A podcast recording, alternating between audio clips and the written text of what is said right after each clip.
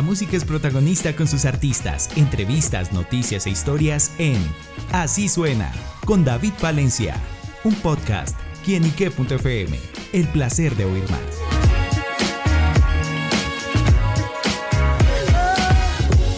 Un saludo muy especial para todos nuestros amigos y seguidores de quienique.com. Bienvenidos a Así Suena, este espacio donde la música es protagonista en nuestro portal.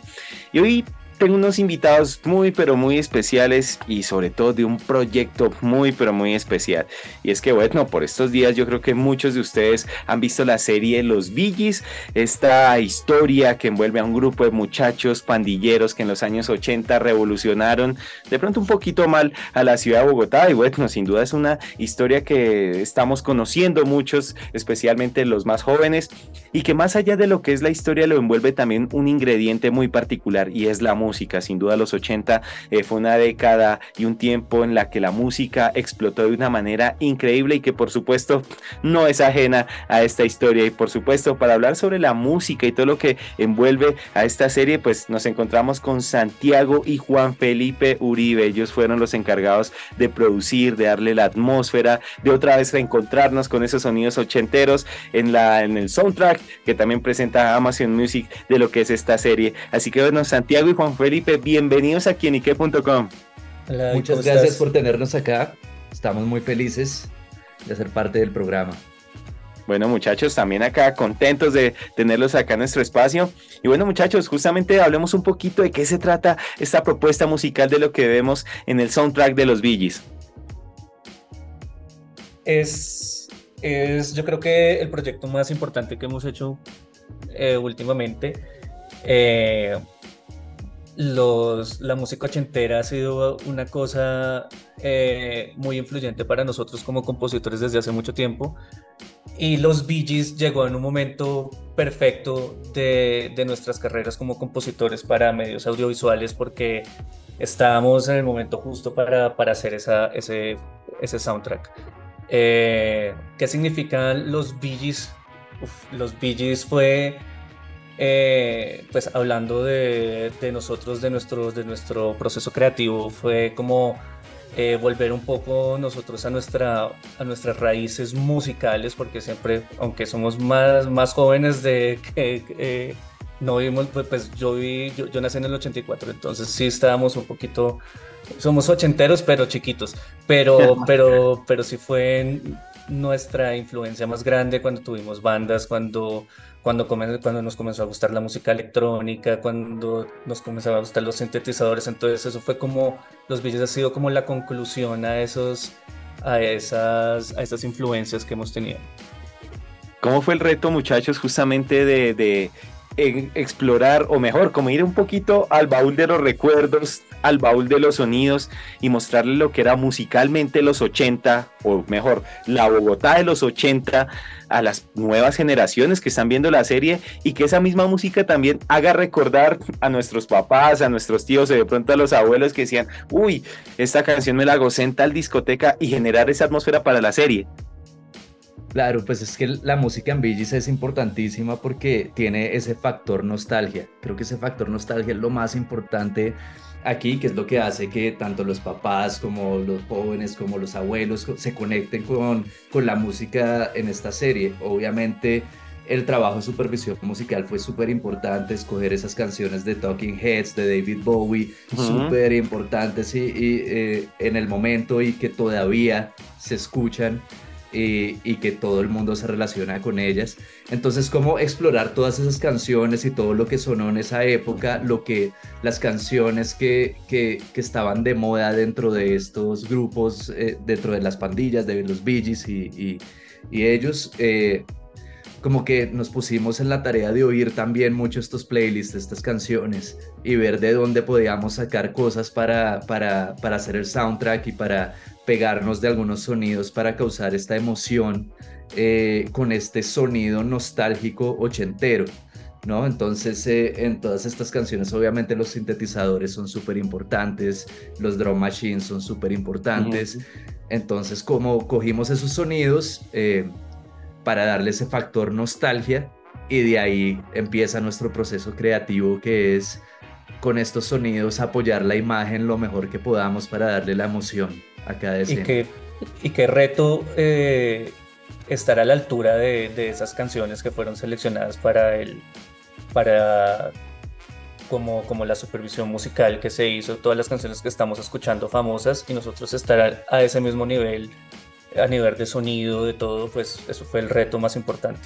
Entre esas canciones me llamó mucho la atención que también, eh, bueno, y esta pregunta también lo digo como que va mucho a mi gusto personal, acá me tomo el, el atrevimiento con ustedes y también con nuestra audiencia, de que tienen en cuenta mucho a Virus, una banda argentina que de pronto acá en Colombia no tuvo mucho como esa comercialización como otros argentinos como Sobasterio, Charlie García, Fito Páez, pero que lo tuvieron muy en cuenta y también estuvo muy marcado dentro de la historia. Claro, e, e, el reto también es encontrar, encontrar realmente lo que se estaba oyendo, ¿no? En esa época y no solo pegarnos a, no solo pegarse al, al, a lo comercial, uh -huh. eh, al top 40 que estuviera en ese momento, sino lo que realmente estuviera sonando y, y, y bandas un poquito más underground también, ¿no? ¿Cómo fue esa, hablando ya que ahorita también lo decían ustedes de la nostalgia, la nostalgia para ustedes, otra vez produciendo música eh, con sintetizadores, con todos estos equipos que de pronto pues ya no se produce de tal manera como se hacía antes. ¿Y cómo fue ese encuentro de ustedes? Ya como bien lo decían, son ochenteros pero más chiquitos, pero dirían, wow, es como devolvernos un poquito en el tiempo. Sí, nosotros, nosotros tuvimos una obsesión por los sintetizadores eh, y por la música electrónica, pues es más, tuvimos una banda que, que, se, que se llama los Purple Zippers, que era súper, súper enfocada en eso, en sintetizadores, en mucha influencia de los años 80, del disco. Entonces fue muy bonito como, como desempolvar los sintetizadores que tenemos y los sonidos que usábamos muchos en esa banda y como, como volver a componer con ellos fue algo muy especial. Claro, bueno, acá también hay un reto importante y gratamente en el que, bueno, pusieron a cantar a Francisca Esteves, ¿no? ¿Cómo fue también justamente que esta actriz interpretara estos temas? Hay un cover de Cindy Lauper muy interesante. ¿Cómo fue este trabajo que va más allá también de lo que ustedes producían, eh, llamémoslo un poquito incidentalmente hablando? Sí, este, este trabajo, digamos, la persona que estuvo a cargo de, de, de manejar esto fue Herminio Gutiérrez, que fue el supervisor musical. Eh, y él se, eh, se, hizo un trabajo muy chévere, muy bonito con las canciones originales de la serie, algunas las hicimos nosotros, en otras invitamos a gente, otros productores a hacer estas canciones. Justo la que cantó Francisca fue una canción de estas que hicieron unos productores que invitaron a participar en la serie. Eh, entonces no te puedo hablar mucho personalmente de cómo fue esa grabación, pero, pero claramente pues Francisca es súper talentosa y ella desde el principio dijo que quería eh, cantar, nosotros tuvimos la oportunidad de trabajar con ella eh, antes de, de, que grabara la canción, entonces ella es súper profesional y le metió todas las ganas, todas las ganas y las canciones quedaron súper, quedaron muy chéveres. Bueno, yo digo que sin duda la música creo que es de las cosas más subjetivas que hay, que hay en el mundo, en las cosas. ¿Y ustedes creen que de pronto otra vez reencontrándose de lleno con la música de los 80, con todos estos sonidos, las letras, las canciones, eh, consideran que de pronto la música era mucho mejor que la que hay ahora, ya por historia, por calidad, en fin, por todo lo que transmite? Pues yo siempre he dicho que, sal, que, que, la música tiene como una cosa cíclica. Entonces hay algo, digamos, si tú ves los 70s y los 90s tienen un vuelven. parecido grandes y, y, las tendencias vuelven. Ahorita estamos en una tendencia súper ochentera, de pronto uh -huh. también eh, por la moda, por la televisión, no solamente los bichos, pero muchas otras producciones están hechas como en los 80s. Entonces están, es, estamos volviendo a eso. Hay muchos sonidos así, sea en otros géneros que tú los identificas y dicen como, no, este sintetizador se usaba mucho en los 80s, este drum machines ahorita se está usando mucho en, se usaba mucho porque no solamente es como el new wave y eso, sino como el, el hip hop también ochentero ha sido muy, muy influyente en el merengue, nuevos, ahí en el merengue, escenas. El, el, merengue que fue importantísimo, eso sí nos tocó hasta nosotros que el que no bailara merengue no podía salir a bailar en las minitecas pero y eso y, después a nosotros nos tocó la evolución del merengue, el merengue hip hop, todo eso de Proyecto 1 y todo ese cuento y todo eso sigue evolucionando y sigue y, sigue como, como en ese con esa cosa cíclica que pasa con la música desde hace varios años. Claro, bueno. Bueno, no sé, no, no sé si será mejor o peor la música actual, en comparación a lo de los ochentas, obviamente nosotros, tal vez por nuestra edad, podemos decir que nos gusta más la música eh, que sonaba en el mainstream en los años ochentas y en los noventas que la que suena actualmente en el mainstream, pero no necesariamente significa que sea mejor o peor.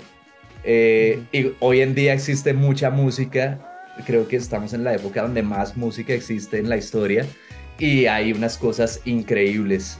Eh, lo único que digo es que en el mainstream, tal vez, si no estamos en el mejor momento de la historia. personalmente, personalmente, me puedo estar equivocando. susceptibilidad, yo concuerdo ahí también. Bueno, muchachos, y justamente cómo es trabajar con hermanos, cómo ha sido eh, la historia musical de ustedes dos, esos proyectos y bueno, también en ese camino que, bueno, ustedes, tengo entendido últimamente, eh, se han convertido en esos productores musicales para series televisivas. Hablemos un poquito de la historia de ustedes.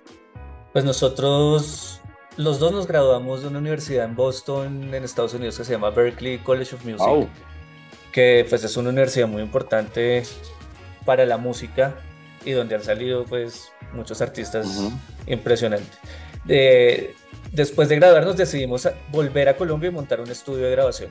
Entonces, eh, todo lo que implica montar, montar, el estudio de grabación, cómo conseguir plata, cómo conseguir negocios, entonces comenzamos a hacer eh, comerciales. Estarle en Colombia y no haberse quedado allá. Sí, dijimos, tenemos que volver y tenemos que crear, crear industria. Ese fue el propósito. Eh, hicimos de todo, grabamos bandas, eh, hicimos comerciales, cuñas, hasta que, hasta que nos llegó la posibilidad de trabajar en televisión y ahí nos quedamos, nos quedamos de, eh, cabeza. Comenzamos haciendo una serie para Señal Colombia que se llamó El Paradero, que eso tenía, que, que la grabábamos en el estudio, eran como series, como unas bandas, bandas en vivo tocando en el estudio.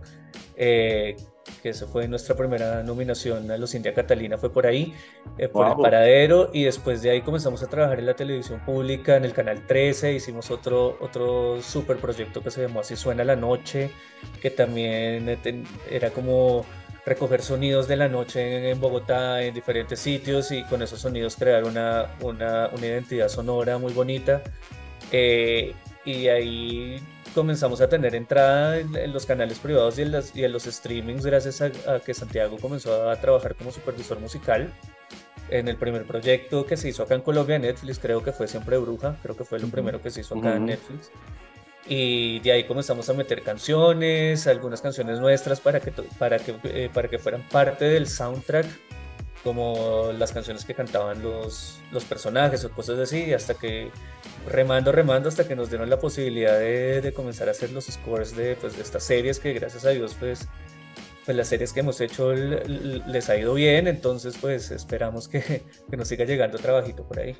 Claro, bueno y sin duda es como cambiar el chip, ¿no? De pronto de ustedes producir generalmente, bueno, uno lo ve desde acá, desde este lado, desde el periodismo musical, en la que he tenido la oportunidad de hablar con muchos productores y bueno, lo que es producir para un artista, canciones, para todo un mainstream, pero una, otra cosa totalmente diferente para, para televisión. Es como, como darle vida a través de la música a las escenas que se presentan, no sé, en una novela, en una serie, y toda esa música incidental que atrae ahí. Claro, digamos que es totalmente diferente, ¿no? De cuando tú estás produciendo para un artista, tú estás pensando en una audiencia, estás pensando en la trayectoria que tiene este artista, estás pensando en la audiencia de este, de este artista, qué es lo que esperan de él, qué es lo que esperan de tal. En cambio, cuando estás trabajando en esto, tú estás pensando es cómo puedo hacer yo para que esta imagen me transmita la emoción que quiere transmitir ¿Cómo hago para apoyar esta emoción? ¿Cómo hago para llevarla al siguiente nivel? ¿Sabes? Es, son como dos proyecciones muy diferentes en, en las que tú te sientas a trabajar, pero aún así sigue siendo lo mismo al final del camino y es, e, es, hacer música, ¿no? Es, es, es, llegarle, es llegar con una emoción a través de la música. ya sea una canción comercial o una canción para, para score. Nosotros hemos tenido la suerte de trabajar en los dos mundos, digamos, eh, en la serie La Primera Vez, que fue para Netflix. Eh, hicimos todo el score también, toda la música incidental, pero también tuve la gran oportunidad de trabajar, eh, de hacer el tema principal de la serie con Medrano y con Juliana, que son artistas muy reconocidos y, hicimos esta canción comercial pensando en los dos mundos, ¿no? En la audiencia de ellos dos y en la audiencia de la serie. Entonces fue muy chévere también como conectar esas dos cosas y hacer una canción que podamos usar tanto en la serie como que pueda sonar en la radio comercialmente, ¿no? Claro, bueno y chévere ustedes como hermanos ahí siempre junticos, haciendo lo que más les gusta y bueno, chévere y también por los papás, ¿no? Que siempre tiene ahí a los dos hermanitos juntos, digo yo. Eso sí, ya nos quedamos trabajando juntos, ya llevamos 15 años con este proyecto y, del estudio, de la empresa, de nosotros como, como artistas y, y pues ya, de aquí seguimos adelante. ¿Quién es el mayor? Yo. Yo soy el mayor. Yo tengo más canas, pero él es mayor. Eh, pero si no, todo esto eh, se lo debemos a nuestros papás, eso sí, sin duda. Sin duda, ellos nos apoyaron desde el principio y, y nos siguen apoyando hoy en día pues, increíblemente. O sea, son lo mejor. Ya sé, los hermanos menores son los que más lora, ¿sí le da Santiago lora Juan Felipe o como no? sí. Sí. sí. siempre, siempre, siempre nos dicen que de chiquito yo le pegaba y después ya me las está cobrando todas ya, ya, de grande. Y Santiago se deja pronto regañar cuando Juan Felipe le dice, no, así, em, una vez es como que hermano mayor coge uno el, eh, un poquito como de papá o mamá y, y, a frenar al otro. No, yo no regaño. No, Más al, al revés. yo soy el regañón. Bueno, muchachos, estamos en este proyecto, lo más presente que es los Billys y bueno, los próximos proyectos, qué más se viene, qué más nos pueden contar por ahí. Claro que sí, ahorita salió un documental de Garavito en, en, HBO. Max. Ese también hicimos la música. Una música, eh, estamos súper orgullosos de esa. Wow. Sí, esa quedó súper chévere. Eh, ¿Qué más está sonando por ahí? Hay una, hay una serie en Amazon que se llama La vida después del reality, también hicimos esa música. la primera vez. La primera vez. Hablamos de esa. Eh, se viene, Bueno, la de, la de Romina Poderosa, hicimos un soundtrack muy chévere ahí. Eh, no la música incidental, sino canciones originales para, para, ah, para la serie. una novela, que no sé si ya la anunciaron, pero pues no sé. una novela de Caracol que después va para Netflix, algo así parecido como Romina. Eh, y otras producciones que no, que no podemos hablar, no sé si se puede hablar. no, no se puede, no se puede, es confidencial. Pero, seguimos trabajando en televisión, que es lo, que es lo chévere. Ojalá haya segunda temporada de Villos, ¿no? Eso estamos deseando todos. Aún no lo sabemos, esperamos. ¿Qué pasa después de la muerte del indio? Uy, bueno, aquí estoy spoileando un poquito. Spoileando con todo. ¿Qué pasó con David? Los demás?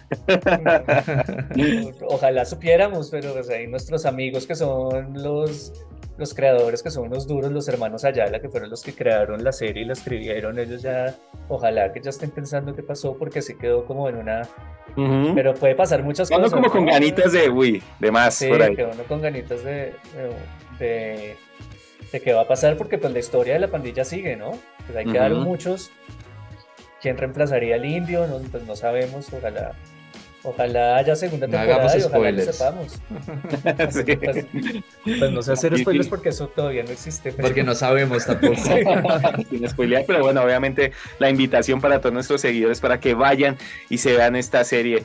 Así que bueno, muchachos, pues bueno, hemos conocido parte de la historia de Juan Felipe y Santiago Uribe, estos cracks de la música. Tengan en cuenta, amigos, que si ven alguna serie de televisión, ven alguna novela, lo que sea, toda la música que está detrás y en este caso la de los Billys, estos hombres fueron los que le dieron ese toque ochentero sonoramente hablando a esta serie. Así que bueno, Juan Felipe Santiago, gracias por estar con nosotros en quinique.com.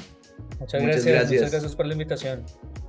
Bueno amigos, ya lo saben, a escuchar buena música, pónganle oído, pónganle cuidado a la música de los Billys que produjeron Santiago y Juan Felipe Uribe. A ellos les damos las gracias y a ustedes amigos por estar siempre conectados con Así Suena de quienique.com. Chao, chao. Gracias.